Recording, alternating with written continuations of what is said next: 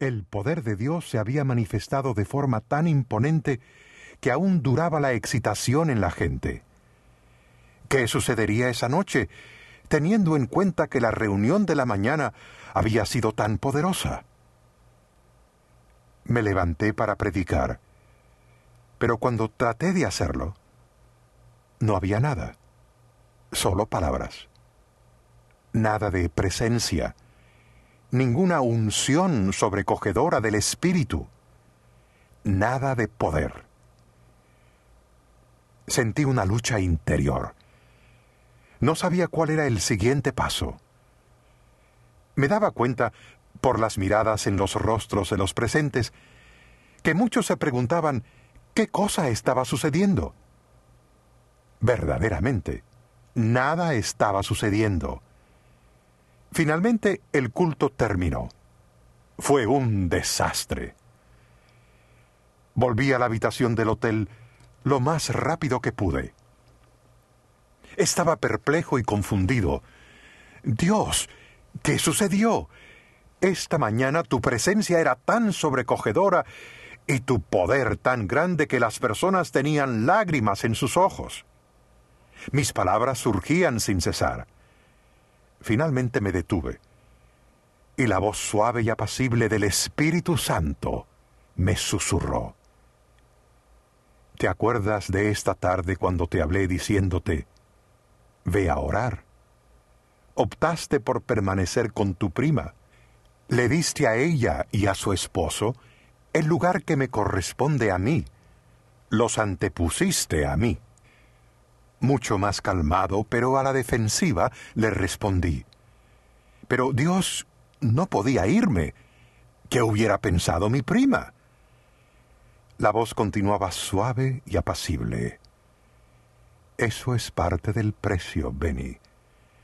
¿Estás dispuesto a pagar el precio de la unción? Sí. Es verdad que hay poder en la presencia del Espíritu Santo del cual escribí en Buenos días, Espíritu Santo. Y también existe el poder de la unción. De ese poder les quiero enseñar en este libro. Pero hay un precio que cada uno de nosotros debe pagar por él.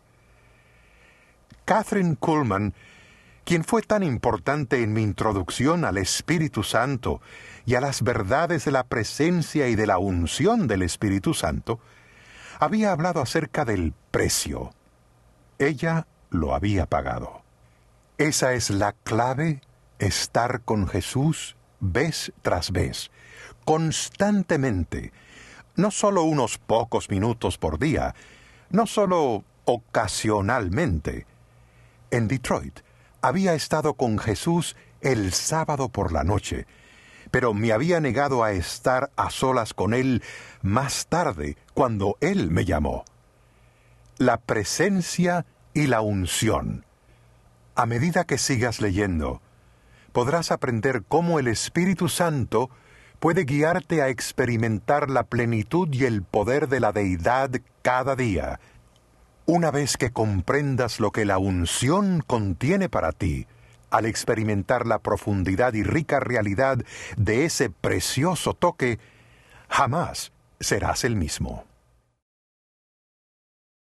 Capítulo 2. El regalo de más valor.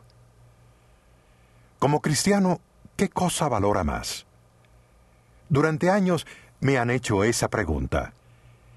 Exceptuando mi salvación, valoro la unción por sobre todas las cosas. La frase la unción puede que sea desconocida para algunos de ustedes. Este libro debería modificar ese hecho. La unción es la unción del Espíritu Santo y es dada por el Señor Jesucristo. Ningún ser humano te la puede dar. Preferiría morir que vivir un día sin ella. Mi oración constante es simplemente esta, y creo que también será la tuya. Dios, por favor, nunca quites de mí tu unción.